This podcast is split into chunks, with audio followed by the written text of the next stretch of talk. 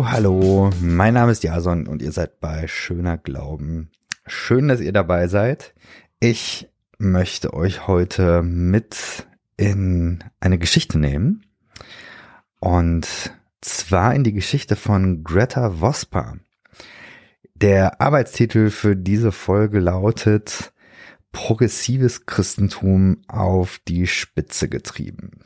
Ich habe vor einigen Jahren die Geschichte von Greta Vosper wahrgenommen und habe da sehr viel drüber nachgedacht in der Vergangenheit.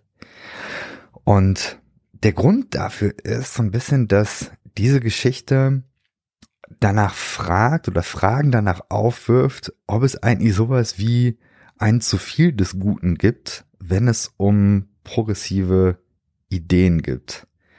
Also ich weiß gar nicht, ob ihr alle mit dem Begriff progressives Christentum etwas anfangen könnt.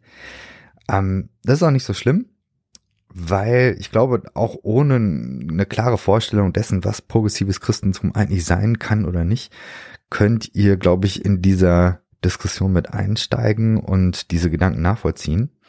Für mich ist das allerdings äh, wirklich ein Thema, weil ich in den letzten, weiß nicht, vielleicht so 10, 15 Jahren in diesem Diskurs, in diesem progressiven Christentumsdiskurs ganz viele Anregungen mitgenommen habe, die mich total bereichert haben.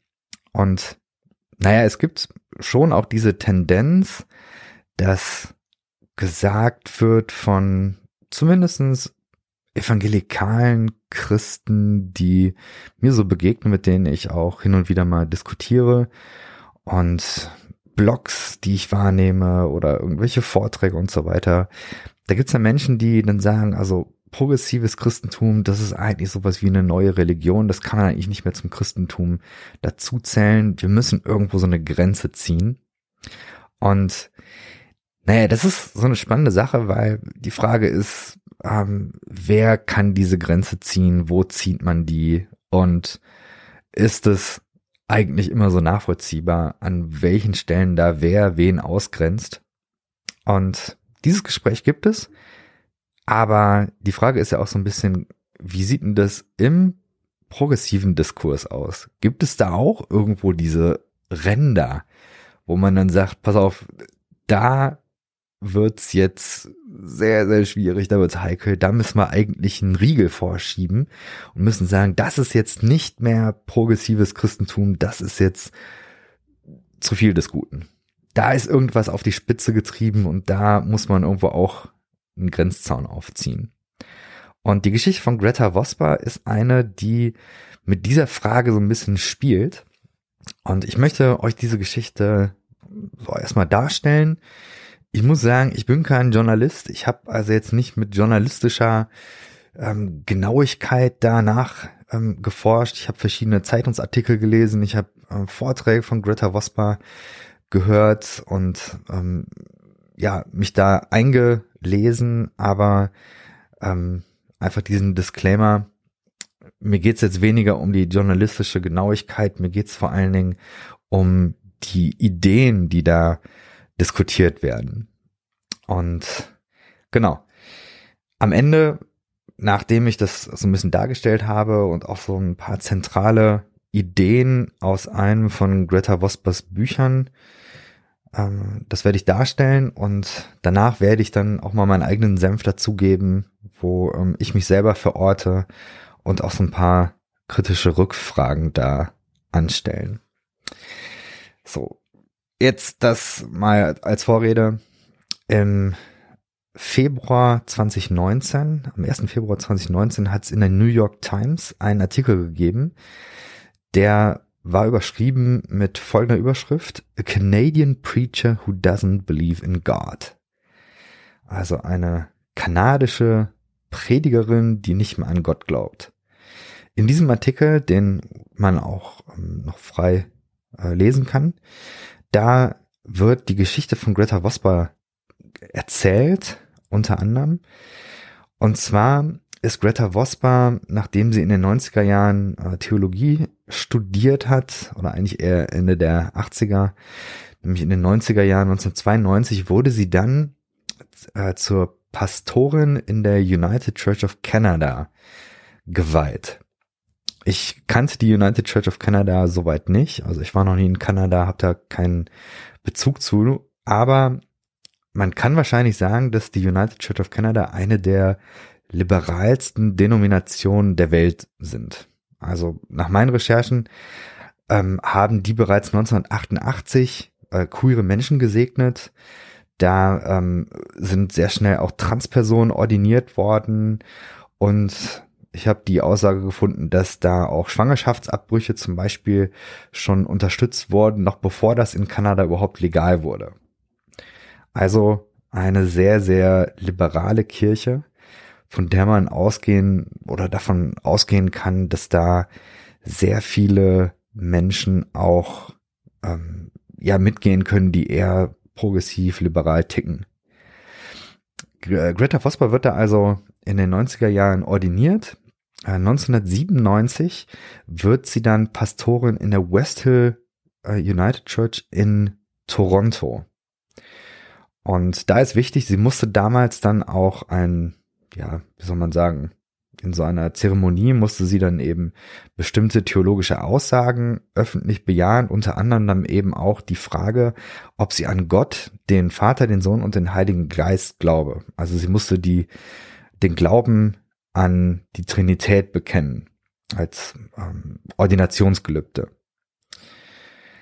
Ähm, sie sagt später, dass sie das gemacht habe, aber in einer Art und Weise, wie sie das in der UCC-Ausbildung, sie hat ähm, da in einer Divinity School, ich glaube in Chicago, ähm, hat sie studiert und dann ähm, nee, wobei äh, Chicago kann nicht sein.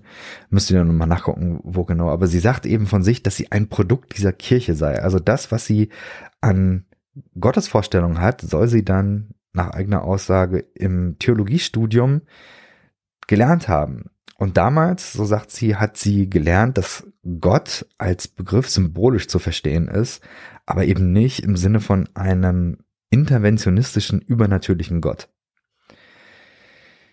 Und dann ist sie also für einige Jahre äh, dann äh, Pastorin in dieser Kirche und ähm, beteiligt sich dann auch einer, an einer Studie, wo es darum ging, was die Menschen in der UCC eigentlich glauben. Und in der Auswertung dieser Studie ist ihr die Erkenntnis gekommen, dass ganz viel von dem sehr progressiven, liberalen Gedankengut, was sie selber ja aus dem Studium kennt, sich irgendwie nicht so ganz widerspiegelt in den Meinungen und Haltungen der Menschen, die wirklich in den Kirchen sind. Und da hat sie viel drüber nachgedacht und hat viel mit Menschen drüber diskutiert, die auch verantwortlich sind in der UCC. Und dann erzählt sie so, in, in dieser Phase war wohl ein bisschen stressig, da hat es dann aber einen Gottesdienst gegeben, in äh, ihrer Gemeinde in äh, West Hill in to äh, Toronto, wo sie, ja, war irgendwie nicht so ein, so, ein Sonntag, der nicht gut vorbereitet war, irgendwie ähm, Tag vorher oder ein paar Tage vorher viel Stress gehabt äh, und sie hat keine gute Predigt vorbereitet gehabt und dann sagt sie, dass sie dann irgendwie ähm, aus so einem Impuls heraus auf die Kanzel gegangen ist und dann eine Predigt gehalten hat, wo sie dann so ein bisschen ihrem ähm, ihrem Frust Luft gemacht hat wo sie dann mal Tacheles geredet hat, wo sie dann geredet hat, also ähm, an diesen Gott, diesen interventionistischen Gott, da glaubt sie nicht. Ja, sie glaubt nicht an die Jungfrauengeburt und all diese Sachen, das könnte man eigentlich so alles gar nicht glauben. Und hat im Prinzip einfach mal ähm, vom Leder gerissen und hat da ähm, die Dinge mal beim Namen genannt, so wie sie das glaubte. So, und dann hat sie sich hingesetzt und hat dann dieses Bulletin, also dieses Programmheft von dem Gottesdienst sich angeguckt und hat dann gesehen, das nächste, was in dem Ablauf des Gottesdienstes jetzt dran wäre, das war dann ein, ähm, ein Gebet, ähm, ein, ein Gebet, wo sie dann quasi den Gott einladen sollte, im Gottesdienst einzugreifen, von dem sie ein paar Minuten vorher gesagt hat, dass sie da nicht dran glaubt. Und sie sagt dann, dass dieser Moment, wo sie ähm, das in diesem Bulletin so wahrgenommen hat, dass sie da ähm, so eine ganz wegweisende Erkenntnis für sich genommen hat. Und zwar dass sie gemerkt hat, dass die progressiven Ideen, die sie schon seit Jahren gepredigt hat und die auch seit Jahren ähm, ja Thema dann waren ähm, in in der Gemeinde, da sage ich gleich noch was zu.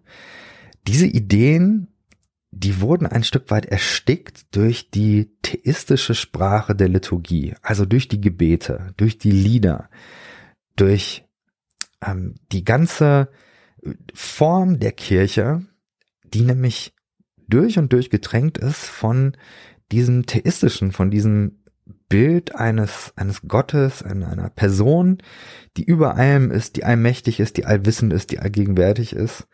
Und das stand in einem krassen Widerspruch. Also die Liturgie hat etwas aufrecht gehalten, was durch die Predigt nicht verändert werden konnte. Und die Erkenntnis, die Greta Vosper dann hatte, war, dass sie sagte, ähm, die Sprache muss sich ändern. Also nicht nur die Sprache der Predigt, sondern die Sprache der Liturgie. So, und dann hat sie sich also hingesetzt und hat gedacht, ähm, gut, wahrscheinlich werde ich am nächsten Tag jetzt entlassen.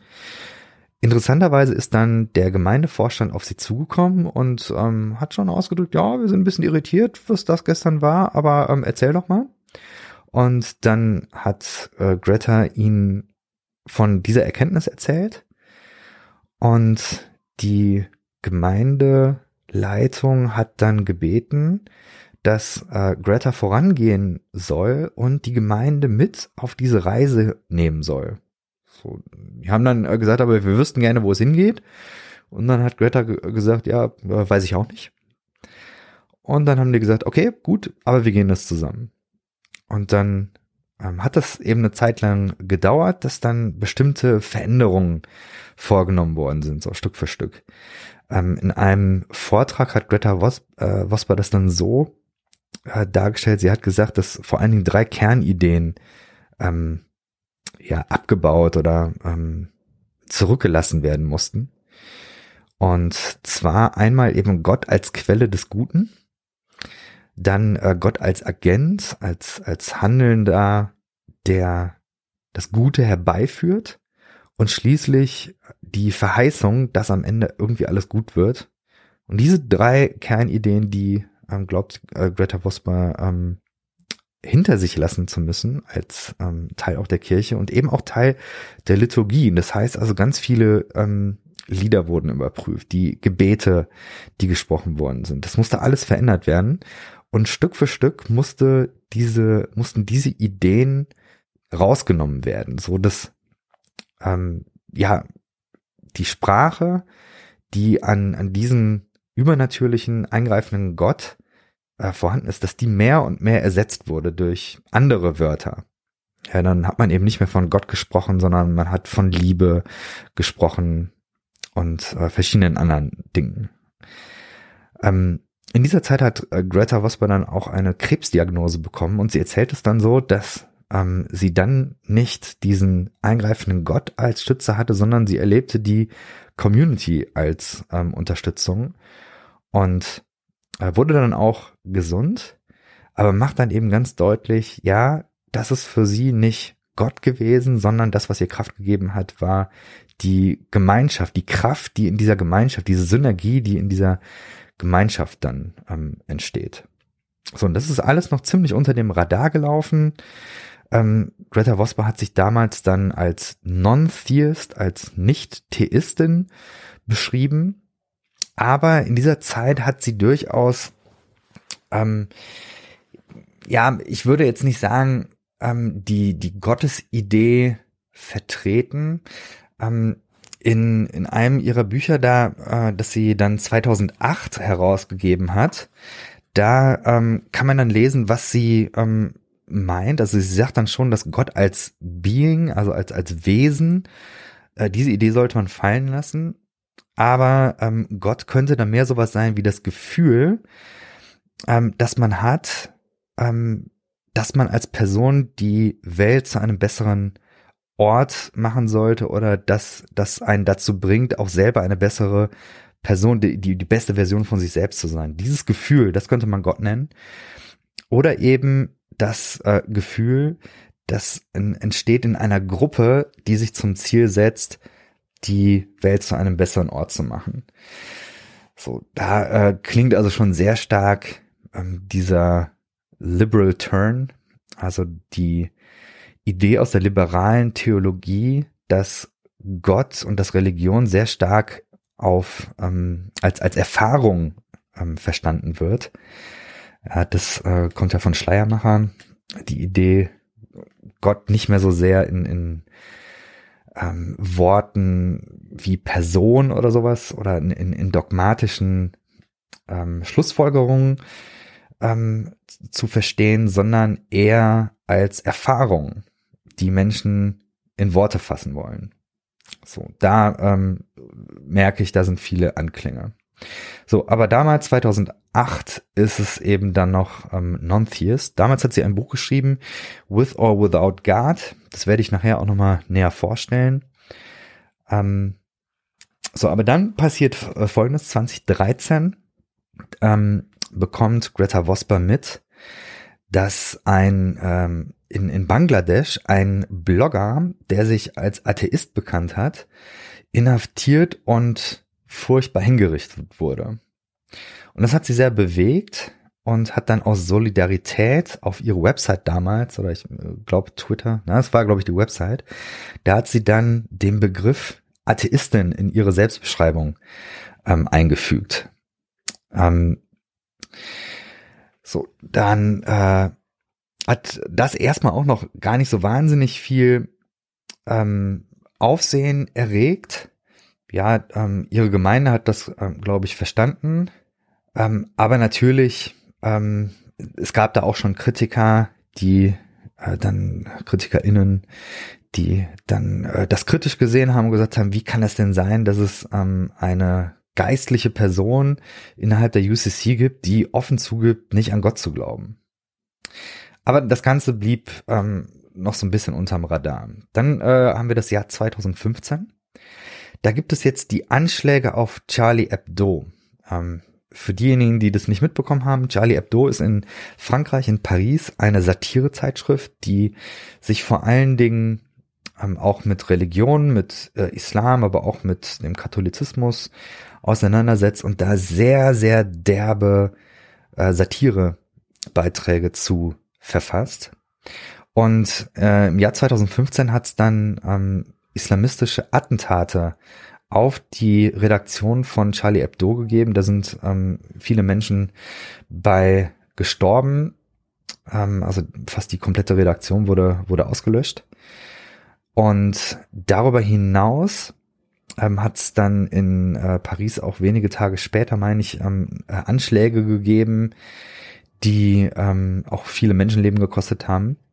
So, und äh, in, in diesem Zug, in diesem ähm, Terror, äh, im, im Zuge dieser terroristischen Akte hat die UCC ein Gebet für die Opfer veröffentlicht. Ja, verantwortlich war da ähm, der Vorsitzende der UCC, Gary Patterson. Und Greta Vosper hat das sehr bewegt und sie hat dann einen öffentlichen Brief, einen offenen Brief als Reaktion auf dieses von der UCC veröffentlichte Gebet gepostet. Und zwar war da ihre Kernaussage, dass die religiöse Sprache, die den Glauben an einen übernatürlichen Gott beinhaltet, erst zu einem Glauben, zu einer Art von Religion führt, die Menschen zum Töten motiviert. Das war dann, das war wirklich krass. Und da hat sich dann erstmals ähm, die, die, der Widerstand gegen Greta Vosper dann äh, formiert.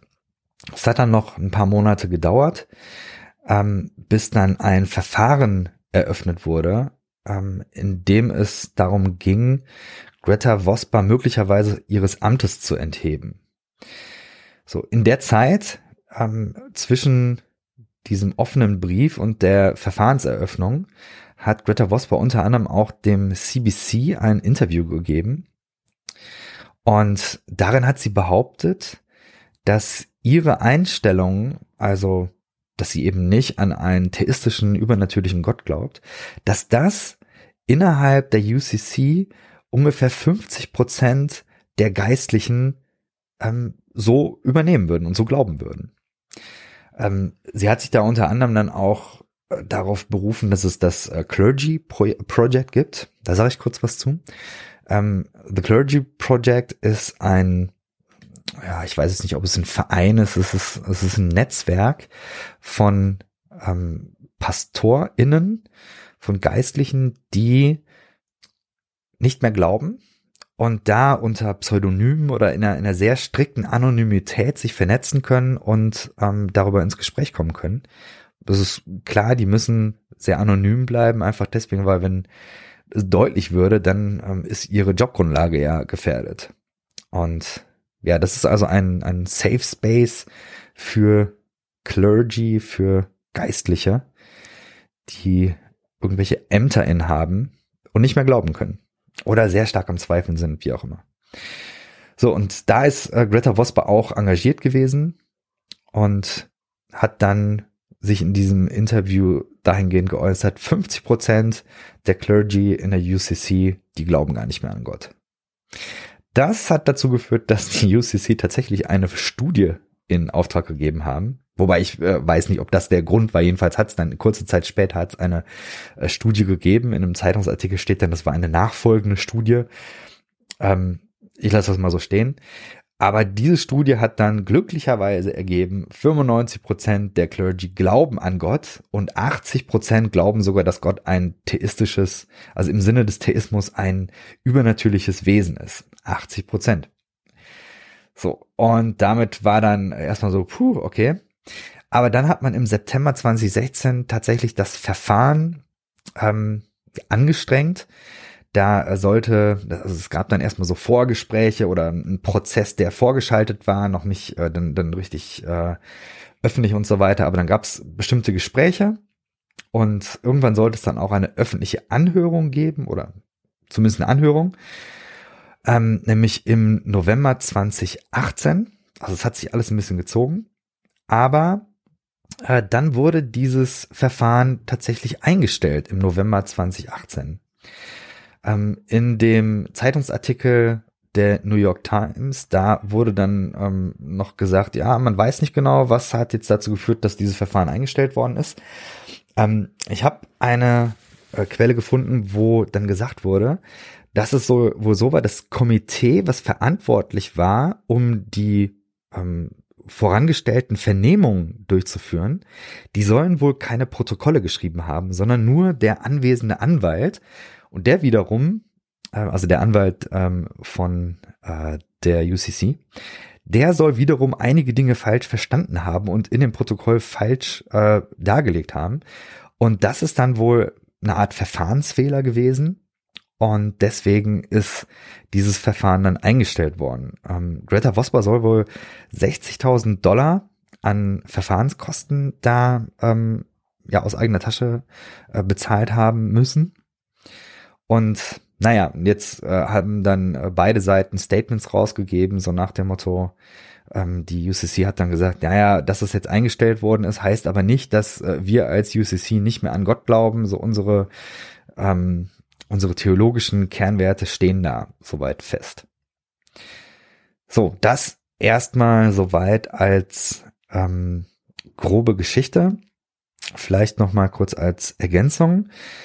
Ähm, Im Jahr 2004, also ungefähr zehn Jahre vorher, da hat die äh, Greta Vosper zusammen mit anderen Menschen in Kanada sich zusammengetan und ähm, die Idee aus den USA aufgegriffen, so ein Netzwerk zu gründen. Das hat dann noch ein bisschen gedauert. Ich glaube, im Jahr 2006 ist das Netzwerk dann auch ähm, entstanden. Und zwar gab es in den USA gab es dann ein, ein Netzwerk ähm, für ein, ein Center für progressive äh, für progressives Christentum, Center for Progressive Christianity.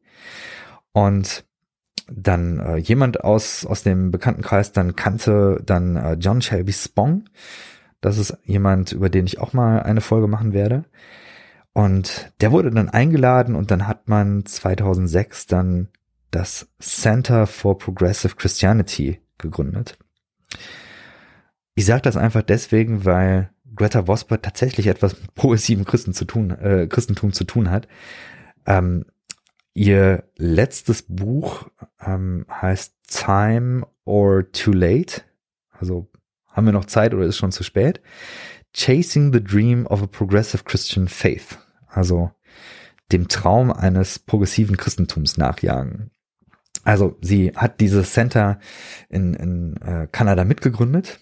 Das ist allerdings dann, ähm, ich glaube, knapp zehn Jahre hat es das gegeben. Dann wurde es wieder geschlossen. Ähm, in ihrem Buch Time or Too Late hat sie das auch so ein bisschen erklärt. Sie hat gesagt, naja, wir haben 2006 haben wir das Ding gegründet, aus dem Boden gestampft und 2007 hat es dann Facebook gegeben und es hat The Clergy Project gegeben und ähm, so andere Dinge und dann hat es einfach viel, viel einfachere Möglichkeiten gegeben, solche Gesprächsräume zu initiieren. Das hat man dann eben nicht mehr in solchen Treffen gemacht, sondern hat eben dann irgendwelche Facebook-Gruppen gemacht. Da konnte man sich dann unterhalten. Und deswegen hat man gedacht, dass dieses äh, Center for um, Progressive Christianity in Kanada irgendwann überflüssig wurde und man hat es wieder eingestampft. Ganz spannend ist tatsächlich auch, dass es eine Doktorarbeit gibt. Äh, Rebecca King hat eine Doktorarbeit geschrieben, die sich da nennt The New Heretics, Popular Theology, Progressive Christianity and Protestant Language Ideologies. Und die Rebecca King hat äh, keine theologische Doktorarbeit gemacht, wenn ich das richtig sehe, sondern ähm, da ging es um äh, Philosophie. Und das, was sie gemacht hat, ist, dass sie sich, ich weiß nicht, fünf oder sechs progressive Kirchen in Kanada angeguckt hat und eine der Kirchen, die sie angeguckt hat, war tatsächlich dann die West Hill Church in Toronto, in der ja Greta Vosper äh, Pastorin war. Die äh, Doktorarbeit ist 2012 äh, veröffentlicht worden und das war sehr, sehr spannend, weil das ist in so einem narrativen Stil geschrieben. Ich habe das äh, komplett gelesen. Da wurde dann eben erzählt, wie das so in dieser Kirche zuging Beispielsweise eine Sache, die mich sehr ähm, ja, zum Nachdenken gebracht hat, war, dass es in dieser Kirche in der West Hill Church schon sehr lange so Hauskreise gegeben hat, in denen äh, die Gemeindemitglieder verschiedene Bücher gelesen haben. So kritisches Zeug eben. Ähm, John Dominic Crossan, John Shelby Spong und dergleichen. Also Menschen, die sehr stark auch mit dem Jesus Seminary äh, zu tun haben. Da gibt's glaube ich, auch mal eine eigene Folge zu. Ähm, also sehr kritische, sehr liberale TheologInnen wurden da gelesen in, in diesen Hauskreisen. Und das ist wahrscheinlich auch der Grund, warum Greta Vosper mit ihren Ideen so ein bisschen auf fruchtbarem Boden äh, gelandet ist weil zumindestens ein Teil der Kirche dann gedacht hat, boah, das, was wir schon seit 20 Jahren hier ähm, in, in den äh, Büchern lesen und in den Kreisen diskutieren, endlich sagt's mal jemand von vorn und endlich können wir da mal ähm, jetzt, jetzt weitere Schritte gehen. Ähm, ein anderer Punkt, der vielleicht nicht ganz so entscheidend war, ähm, Greta Vosper hat recht schnell auch ähm, hybride Gottesdienste gefeiert. Also hat Möglichkeiten gefunden, dass Gemeindemitglieder über das Internet an den Gottesdiensten teilnehmen konnten. Und ähm, genau, das sind so ein paar Dinge, die mir dann aus der Doktorarbeit ähm, hängen geblieben sind. Äh, kann man googeln, ja, Rebecca King und The New Heretics, Popular Theology, Progressive Christianity and Protestant Language Ideologies.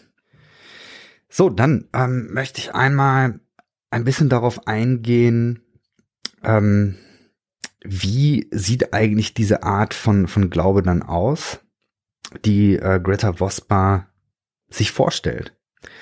Ja, ganz viel hat ja damit zu tun, dass Liturgie dann geändert wurde. Also sie sagte irgendwann auch mal, dass so eins der härtesten Sachen war, dass dann das Vaterunser aus dem Gottesdienst verbannt wurde und ersetzt worden ist. In ihren Büchern findet man dann auch tatsächlich die ganzen Gebete, die dann diese Kirche neu formuliert hat oder Glaubensbekenntnisse. In denen kommt Gott nicht mehr vor. Das äh, gibt's da nicht. Das ist ähm, sehr, ja, das sind, ich würde jetzt mit meiner Sprache sagen, das sind humanistische Formulierungen, wo sich eine Gruppe selber dazu ermutigt, einen Unterschied in der Welt zu machen und füreinander da zu sein und ähm, so in der Art. Aber es ist nicht mehr angebunden an diese religiöse Sprache der Bibel und der christlichen Tradition. Und ich möchte jetzt gerne einmal in das Buch ähm, With or Without God einsteigen, da euch das Kapitel äh, vorstellen, äh, was sie überschrieben hat mit Reconstructing Christianity. Also das Christentum rekonstruieren. Und da hat sie ähm, fünf Punkte, die ihr wichtig sind, fünf Punkte, wo sie ihren neuen Glauben dann darstellt. Ähm, der erste Punkt, den sie da nennt, ist die Bibel. Und das Unterkapitel ist dann überschrieben mit die Bibel ein menschliches Dokument. Ihr äh, Punkt ist da, dass sie erstmal sagt, ähm, die Bibel, dieses menschliche Dokument, müssen wir als Geschichte verstehen. Und ja, da hat sie mich erstmal abgeholt als, als Geschichtslehrer. Sie hatte mich dann von diesem Prinzip erzählt, dass die Geschichte immer nur von den Gewinnern geschrieben wird. Und das bedeutet natürlich, dass ganz viele Perspektiven unter den Tisch gekehrt werden. In der Regel ist es ja so eben, dass, dass die Mächtigen, und das waren in der Regel auch Männer, die konnten Ressourcen aufbringen, um die Geschichte festzuhalten. Aber alle, die das eben nicht waren, so Frauen, Sklavinnen und, und so weiter, ähm, die haben in der Regel in der Geschichtsschreibung nicht viel zu tun gehabt. Und das ähm, möchte sie auch auf die Bibel anwenden. Möchte dann sagen, ähm, auch in der Bibel wird Geschichte betrieben in dem Sinn, dass da ganz, ganz viele Stimmen nicht zu Wort kommen. Und sie sagt dann, dass wir sozusagen den, ähm, den leeren Platz zwischen den Buchstaben, den müssen wir füllen mit den Namen derer, deren Geschichte nicht überlebt hat, nicht weiter tradiert worden ist, weitergegeben worden ist, die also versteckt sind, die wir nicht sehen können. Ähm, sie hatte auch eine äh, sehr drastische Sprache, sagt, eigentlich müsste man den Leuten, die in der Geschichte untergehen, dem müsste man Stöcke geben, so dass sie ähm, und, und, und ihnen erlauben äh, und ihnen erlauben, da wirklich nochmal auf den Tisch zu hauen und, äh, und, und zurückzuschlagen sozusagen. Ein weiterer Punkt, den sie ähm, anbringt, ist das Thema Wunder. Ähm, viel in den biblischen Geschichten hat was mit Wundern zu tun. Und das ist für sie nicht plausibel. Also die Wunder, die da geschrieben, beschrieben werden, die sind für sie in der Regel nicht plausibel. Und sie kritisiert dann die Argumentationsfigur, dass Gott ja eben groß genug ist, um alles zu machen. Sie sagt, das ist so eine Art, Menschen zum Schweigen zu bringen. Denn ähm, natürlich kann man daran glauben, dass, was weiß ich, ein Mensch in einem Wal überlebt hat oder eine, ein hebräisches Mädchen ähm, äh, wundersam schwanger wurde und so weiter. Diese ganzen Sachen, die scheinen aber in der Bibel laut äh, Greta Vosper zu stehen, um Gott als so groß und so mächtig darzustellen, dass er würdig ist eines ähm, Glaubens, der keine Fragen stellt. Also die Idee, die Wunderberichte sind eigentlich nur eine Form von Beglaubigung. Und dann spricht sie tatsächlich über Bedeutung. Das ist nochmal spannend. Sie sagt, dass Bedeutung, also sie sagt, äh, drei Dinge sind wichtig, wenn es um die Bibel und Bedeutung geht. Sie sagt, die Bibel ist ein menschliches Konstrukt und das bedeutet, dass wir keine Bedeutung in dem Text finden sollen, in den Geschichten der Texte, und deswegen sollten wir auch uns keine Gedanken darüber machen, ob wir die richtige Bedeutung haben. Und wir müssen eben auch nicht glauben, dass das, was da steht, wirklich so passiert ist. Sie sagt, all diese Fragen, die, ähm, ja, they doesn't matter, das ähm, ist uninteressant, bringt nichts. So, ähm, und damit sagt sie dann, ja, ja, äh, es ist jetzt nicht so, dass wir dann die Bibel irgendwie rausschmeißen müssen, Sie sagt dann ja, wir müssen sie aber einfach in das Bücherregal einsortieren zu den ganzen anderen Büchern, die wir interessant finden und ähm, die wir lesen, weil wir daraus ähm, Erkenntnisse uns versprechen oder ähm, weil es uns unterhält oder uns herausfordert. Also die Bibel hat jetzt nicht mehr diese privilegierte Position. Sie ist jetzt nicht mehr der moralische Kompass oder ähm, bietet uns Wegweisung. So, die Bibel ist also ein ganzes äh, Stück relativiert. Natürlich kommt der Glaube aus der Bibel. Also die Bibel ist ein Stück ähm, Glaubenshistorie, ähm, ist damit auch ein Stück Menschheitsgeschichte, das auf jeden Fall. Und sicherlich gibt's da auch ähm, Hilfreiches drin, aber es ist eben eine von vielen Quellen, die man benutzen kann. Und dann ist eben ganz wichtig, sie sagt, die Bedeutung, die legen wir Menschen rein. Also alles, was wir lesen, das versehen wir Menschen mit, ähm, mit, mit Bedeutung. Das ist tatsächlich auch ein Ansatz, den ich aus der ähm, aus der Sprachwissenschaft, aus der Literaturwissenschaft kenne. Ja, die Entdeckung des Lesers, wo man nicht mehr so sehr danach fragt, was hat der Autor eigentlich ähm, sich so gedacht, sondern wo man eher fragt, ja, was ähm, konstruieren wir an Bedeutung?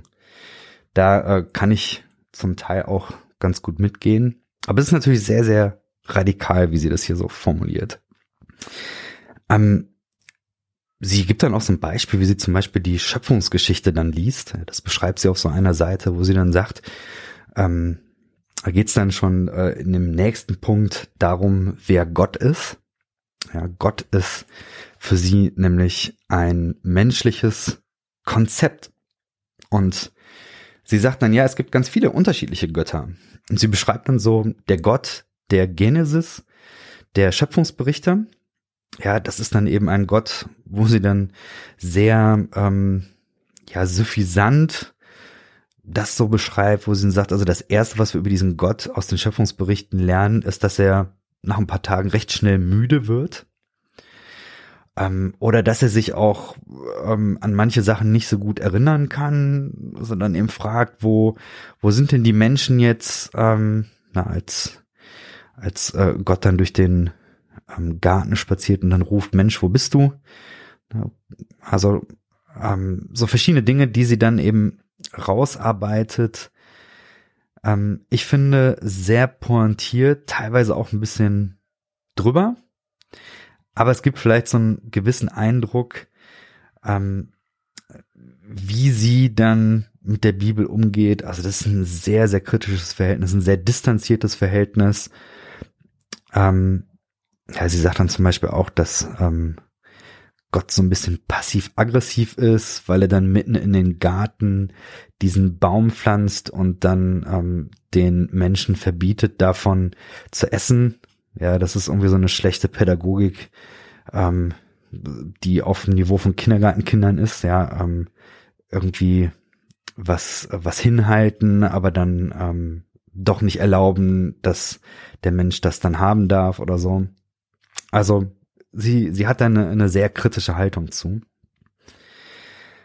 In jedem Fall sagt sie, dass die Menschen Gott konstruiert haben. Also die Bibel ist voll von verschiedenen Konstrukten, wo Menschen sich Gedanken über Gott gemacht hat, haben und dann neue Gotteskonzepte erfunden haben. Und ihre Kernidee ist dann, dass sie sagt, wenn Menschen in der Bibel die Erlaubnis hatten oder das Selbstverständnis hatten, ähm, sich selber Gedanken über Gott zu machen und das dann aufzuschreiben, dann sollten wir das auch haben. Wir dürfen uns selber ähm, Gottesbilder kreieren.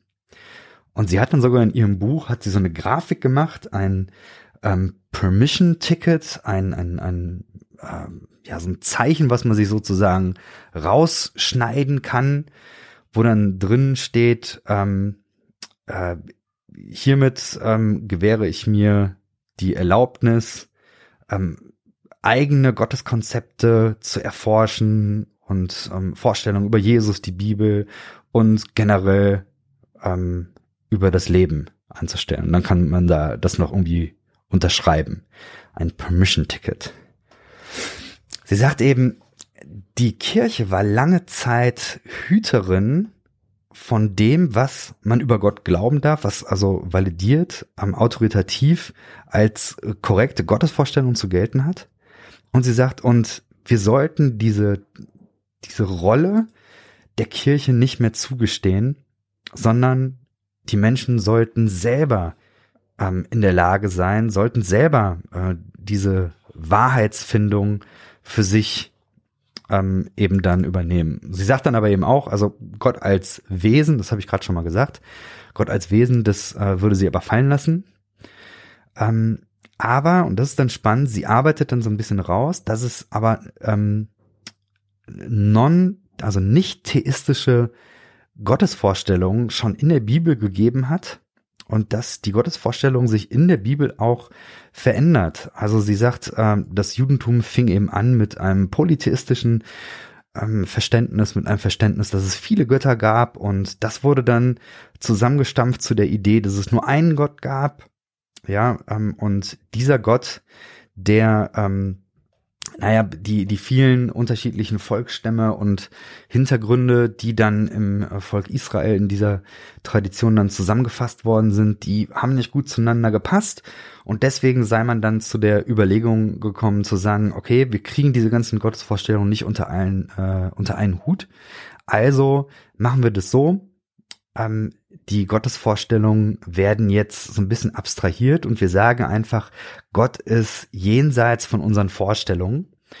Und dadurch, dass Gott jenseits von unseren Beschreibungsfähigkeiten ist, dann ähm, hat man so ein bisschen die ganze Sache befriedet und man, man konnte irgendwie dann besser zusammenleben. Dann später seien ähm, platonische ähm, Gottesvorstellungen eingeflossen, ähm, das nennt sie dann Theos, wo es dann um, um so ein abstraktes Konzept ging, ähm, um, um solche Vorstellungen wie ähm, Allmacht und äh, Allwissenheit und so weiter. Und das wurde dann später ähm, integriert und zusammengefasst zu diesem Glauben an einen Gott, der ähm, nicht nur da oben ist, sondern der out there ist, der, der irgendwo da draußen ist. So, sie ähm, beschreibt diese Entwicklung dann, dass es äh, die Vorstellung von Weltbildern gegeben hat, dreistöckiges Weltbild, ähm, wo oben der Himmel ist und wo Gott ist. Und irgendwann ist das dann auch nicht mehr haltbar gewesen. Ich glaube, das gibt so ein bisschen Eindruck. Ich würde äh, ein bisschen was überspringen und kurz noch was dazu sagen, wie Greta Vosper Gebet sieht. Das ist, glaube ich, auch nochmal sehr spannend.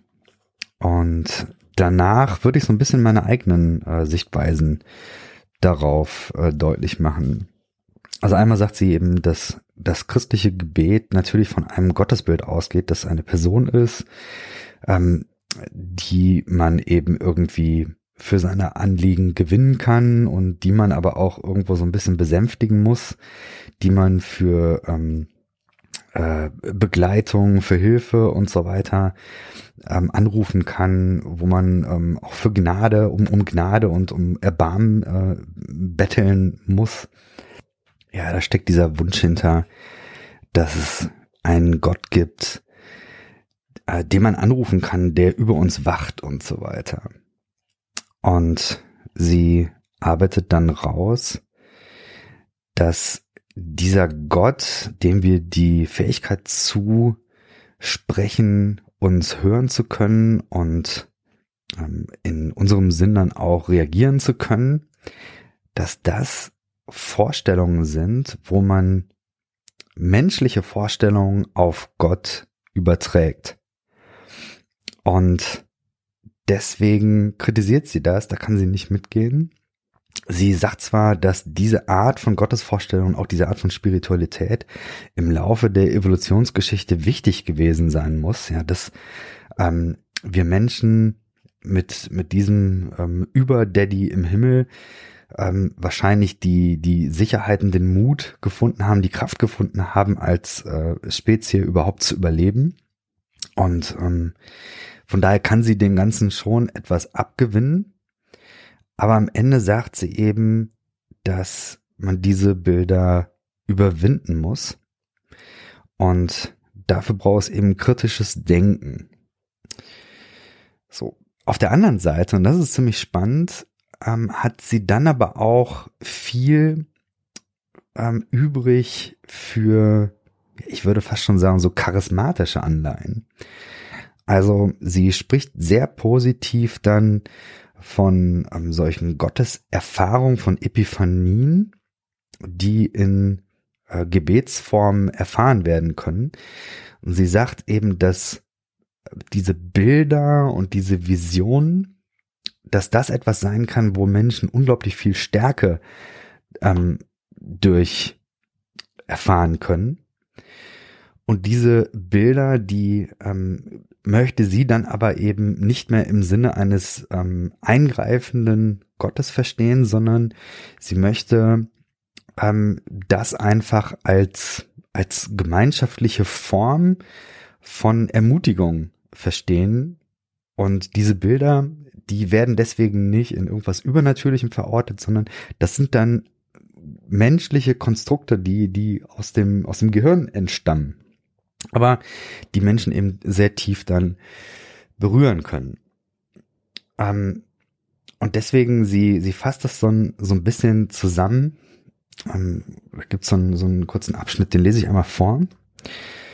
Um, rather than beseeching God's mercy, we find we are called to be God in the world to one another. Using the word God as a verb, we offer it to the world as we love and forgive and seek right relationship. We find in Jesus' ministry an incarnation of God simply because in much of his recorded work we see that drive to live out in his relationship all goodness we associate, uh, associate with the divine. Also im Grunde die Idee, Gott ist ein Verb, Gott ist kein Nomen, Gott ist also eine Handlung. Wir sind Gott füreinander. Wir können einander Gott sein. Und Jesus ist uns ein Vorbild daran, weil Jesus diese Ideen verkörpert hat. Und das ist für sie dann die Idee von Inkarnation. So, soweit erstmal. Ich glaube, das gibt so einen gewissen Eindruck. Sie erzählt dann noch weiter was über ähm, Rituale, auch über Jesus. Ähm, aber ich glaube, dass das erstmal jetzt so als Zusammenfassung reicht. Ich habe das Gefühl, dass das, wenn, wenn ich es so reflektiere, dann wirft das in mir verschiedene Fragen auf und ich möchte drei von diesen Fragen einmal ähm, mit euch durchgehen. Und zwar ist die erste Frage, die da so ein bisschen schlummert, das ist für mich die Frage danach, ähm, sie benutzt ja diese Begriffe erstmal Non-Theist, dann ähm, ich kenne den Begriff häufig auch Posttheismus, aber sie geht dann über zum Atheismus. Und wenn ich das richtig verstehe, dann ist ihr Move ja vor allen Dingen, dass sie sagt, also einmal aus Solidarität mit diesem ähm, Blogger aus Bangladesch, aber grundsätzlich, dass sie eben sagt, die Sprache über Gott, die hält etwas am Leben und, und bekräftigt etwas, was man eigentlich überwinden möchte. Also die Vorstellung von Gott, auch wenn man sie metaphorisch sieht, die wird einfach, weil dieses theistische Bild in den Köpfen drin ist, wird immer weiter tradiert und man kriegt es nicht aus den Köpfen raus und deswegen muss man sich sehr, sehr konsequent gegen diese Sprache ähm, wenden. Und das ist spannend, weil ähm, es gibt einen ja, Kommentar von John Shelby Spong, der an dieser Stelle nicht mitgegangen ist, ähm, der dann sagt, nein, nein, also wir dürfen die religiöse Sprache nicht über Bord werfen, sondern wir müssen sie neu füllen. Und ich glaube, dass das so ein bisschen der große Disput ist, da ist so ein, so ein bisschen die Sollbruchstelle, nämlich die Frage, was fangen wir denn mit der religiösen Symbolik, also mit religiöser Sprache an? In ähm, meinen ja, in, in, in meinen Zirkeln ähm, mit Menschen, mit denen ich unterwegs bin, Blogs, die ich lese, da wird sehr, sehr hoch ähm, der Paul Ricoeur gehandelt. Er hat ein Buch geschrieben über die Symbolik des Bösen. ist schon ein bisschen her, ich glaube, das ist in den 80ern oder so geschrieben worden. Aber da äh, entwickelt er in so einem Nebensatz die Idee der zweiten Naivität. Und Paul Ricoeur, der möchte dann sagen, also die religiöse Symbolik, die, die symbolische Sprache der Religion, Worte wie Gott, Sünde, Schuld, was weiß ich, ähm, vielleicht auch Bibeltexte, in denen es um Wunder geht und so weiter. Die sind ja in der Theologie dann irgendwann ähm, kritisch gesehen worden und dann hat äh, Bultmann mit seiner Entmythologisierung da einen Weg versucht aufzumachen, wie man damit umgehen kann, wenn man eben aus heutiger Sicht äh, mit, mit kritischem Denken an solche Bibeltexte herangeht und dann merkt, boah, passt nicht, schwierig, kommt man nicht mit zurecht. Paul Ricoeur sagt dann, ähm, nee, lass uns das nicht wegschmeißen, also lass uns die religiöse Symbolik, die religiöse Sprache nicht ausmerzen, sondern es gibt eine Möglichkeit einer zweiten Naivität, wo diese Sprache neue Bedeutung finden kann. Ich glaube, dass das im progressiven Christentum der Weg ist, der sich durchgesetzt hat. Ich glaube, die Idee von Greta Vosper, ganz konsequent zu sagen, wir müssen diese Sprache komplett neu ähm, formulieren, das hat sich nicht durchgesetzt. Äh, vielleicht nochmal aus dem Nähkästchen geplaudert. Es ist übrigens nicht nur so, dass diese Idee in den ultra progressiven liberalen Kreisen äh, diskutiert worden ist. Das ist tatsächlich auch sehr stark innerhalb der evangelikalen Bewegung diskutiert worden. Ähm, Ende der 2000er Jahre bin ich in Düsseldorf in eine Gemeinde gegangen, ähm, die von ähm, äh, ursprünglich gegründet wurde von Mosaic Los Angeles. Damals war Irvin McManus der ähm, ja die treibende Kraft dahinter.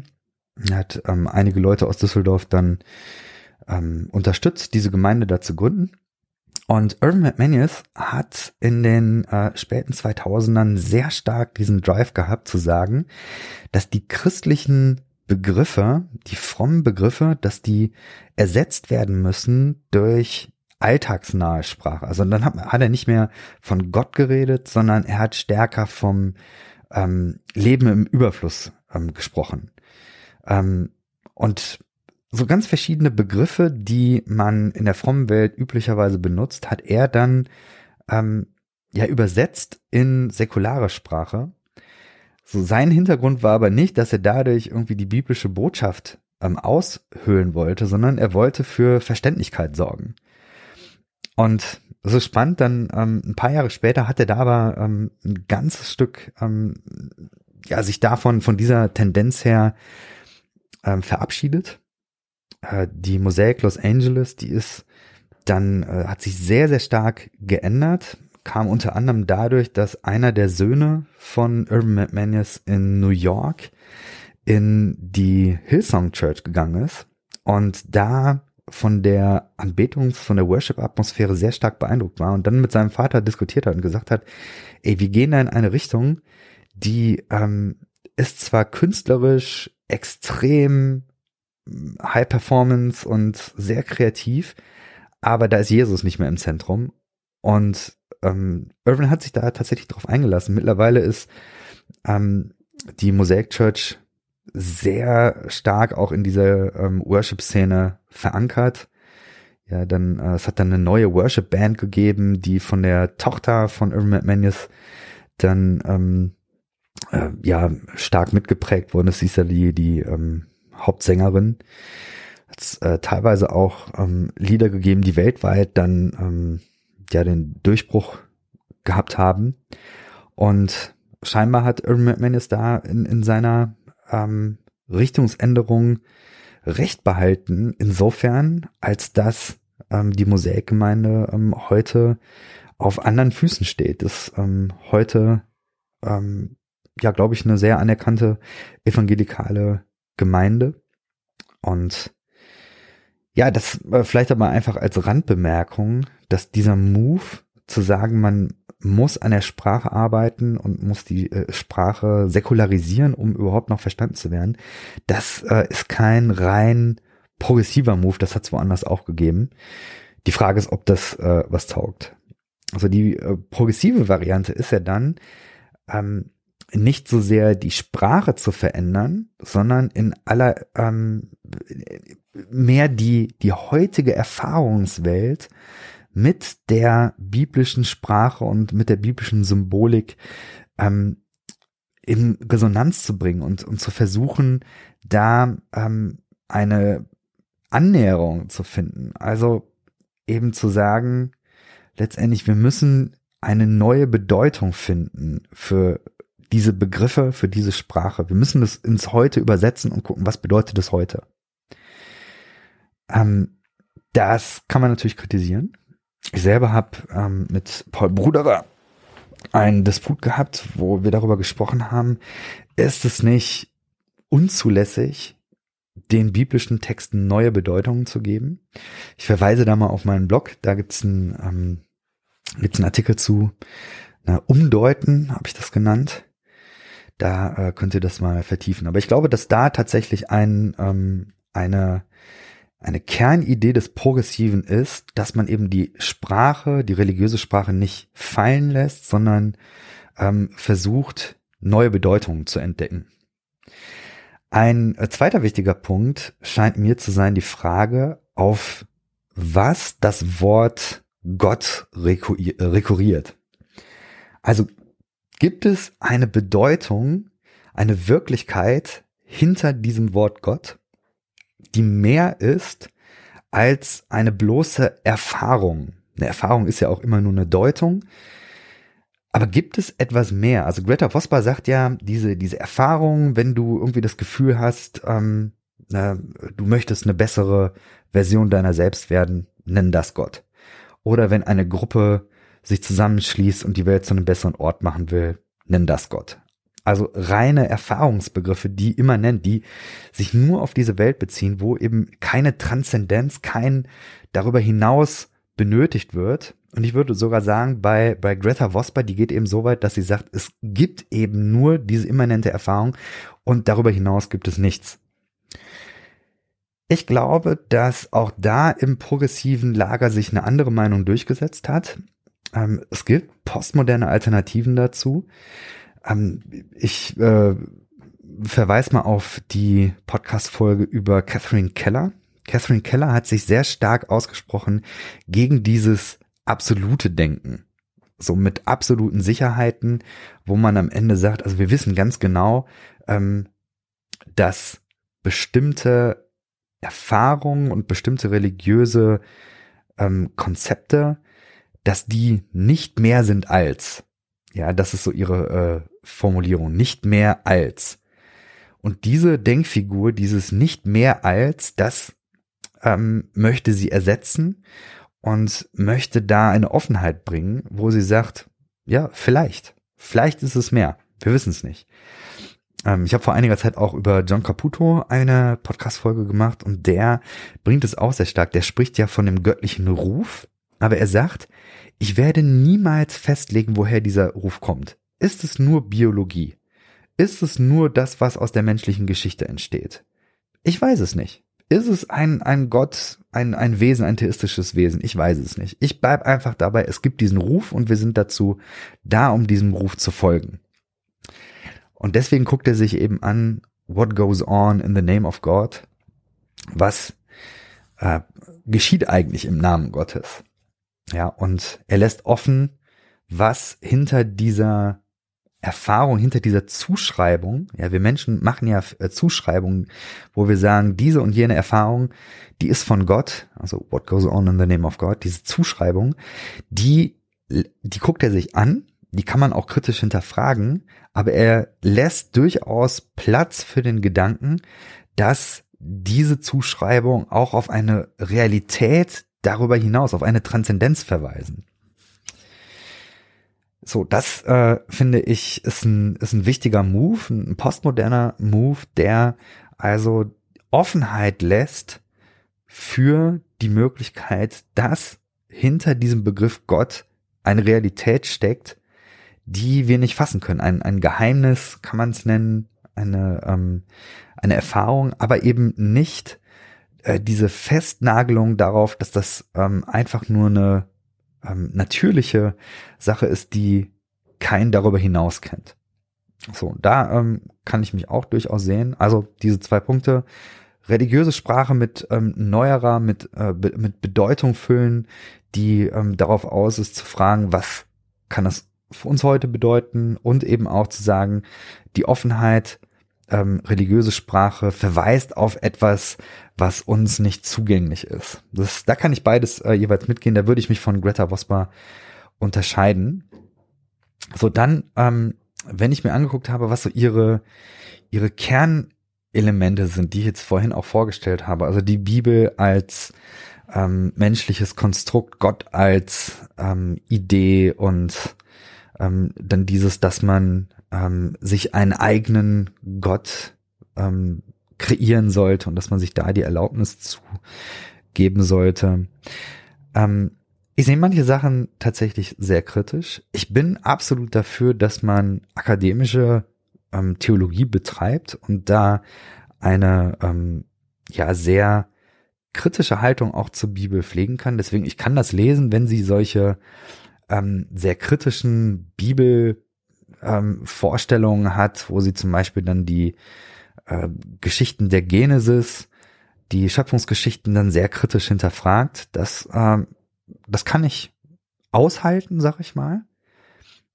Ich lese die Bibel aber nicht mit einer kritischen Distanz im Sinne von, das ist eben ein Buch von vielen, die ich im Regal habe.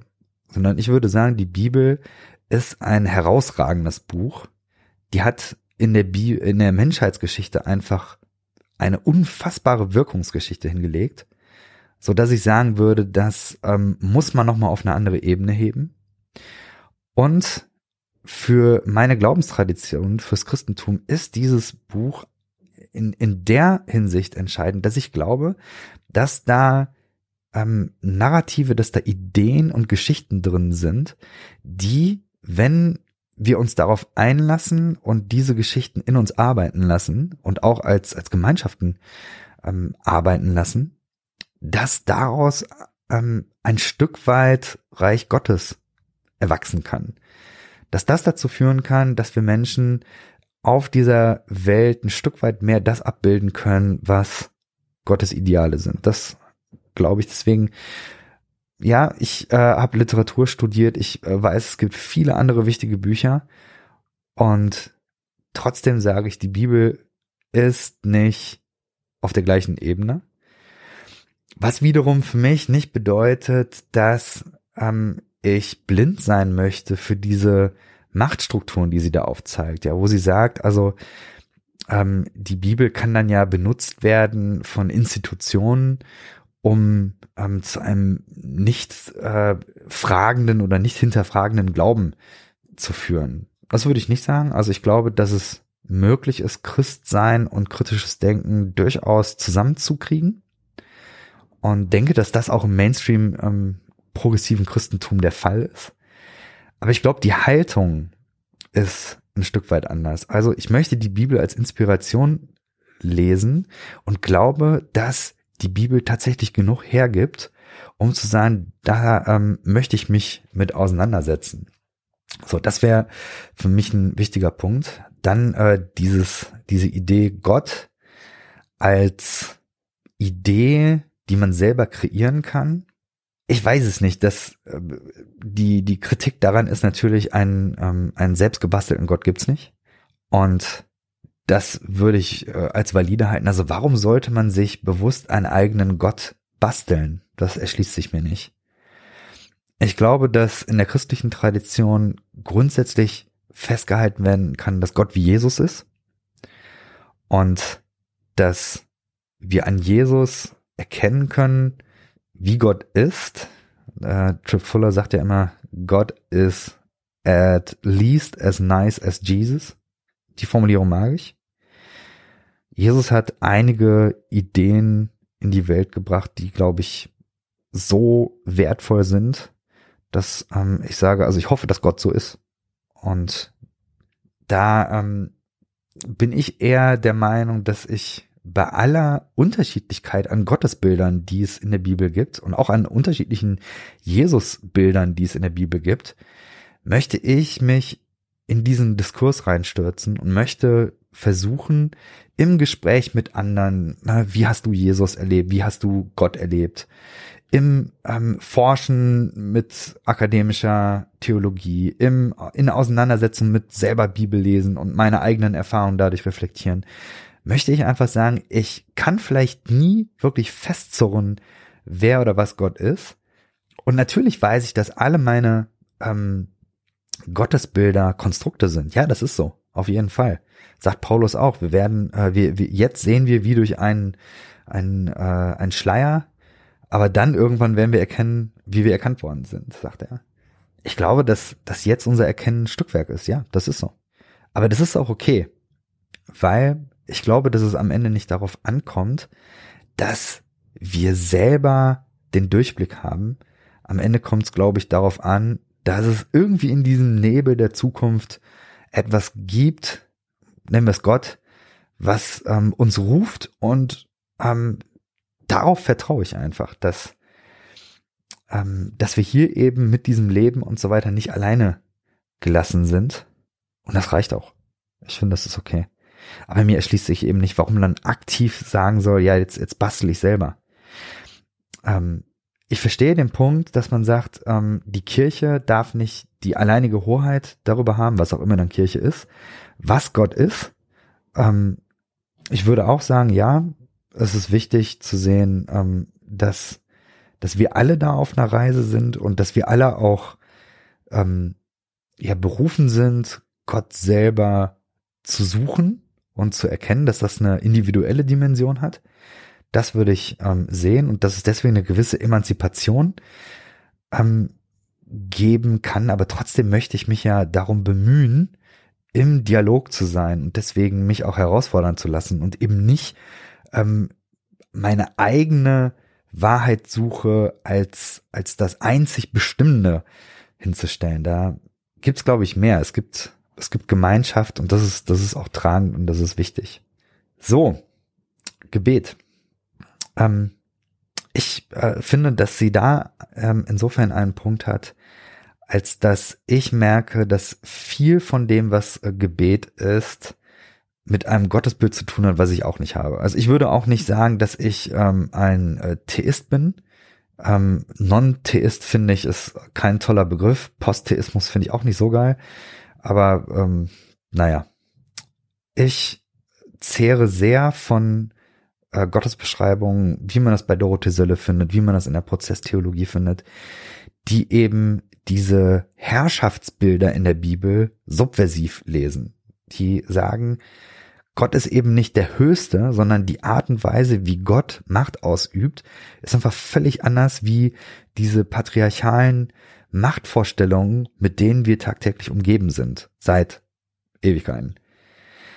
Das finde ich ist ein spannender Punkt zu sagen. Was ist, wenn Gott einfach anders ist, wenn Gottes Macht anders ist, wenn Gott eben nicht ein, ein zwingender Gott ist, ein, ein Gott mit Zwangsmacht, so wie das in der äh, Prozesstheologie kritisch angemerkt wird, sondern wenn Gott ein Gott ist, der lockt, ein, ein, eine, ähm, eine Kraft, die eher als Überzeugungskraft zu verstehen ist. Und daher sich eben nicht in diesen Denkmustern des Patriarchats festmachen lässt, wenn Gott anders ist.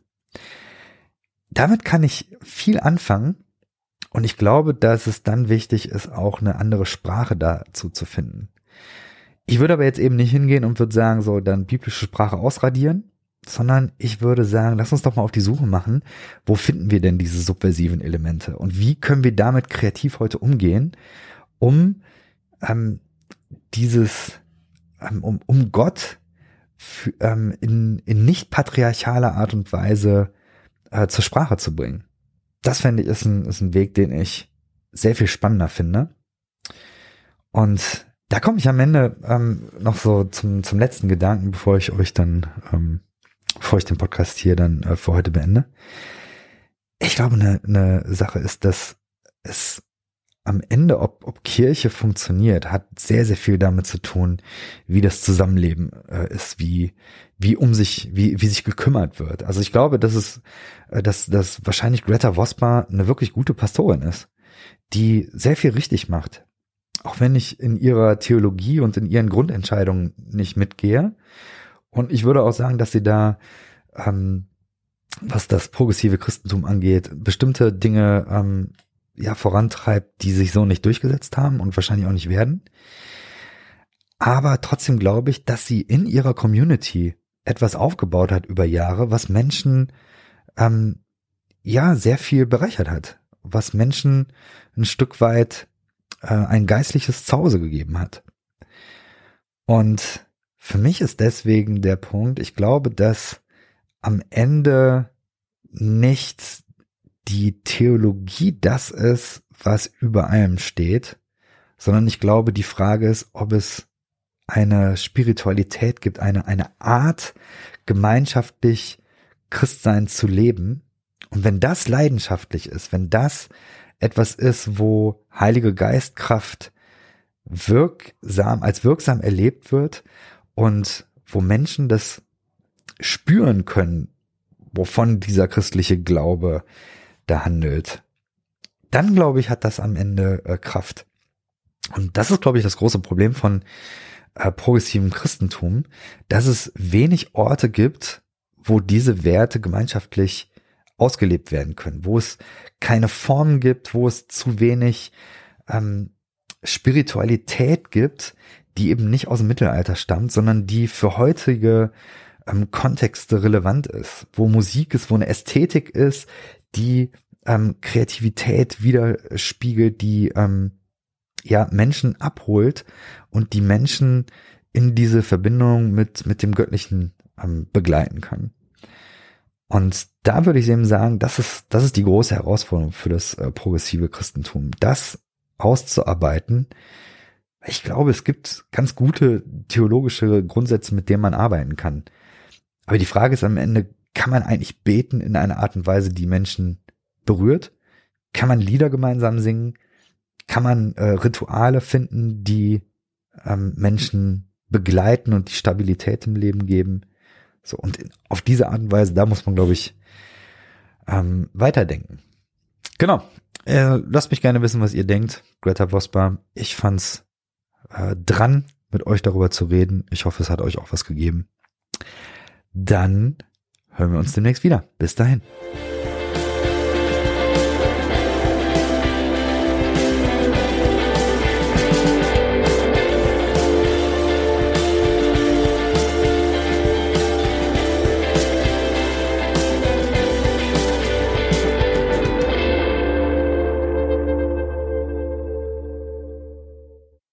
Dieser Podcast ist Teil des Ruach Jetzt Netzwerks.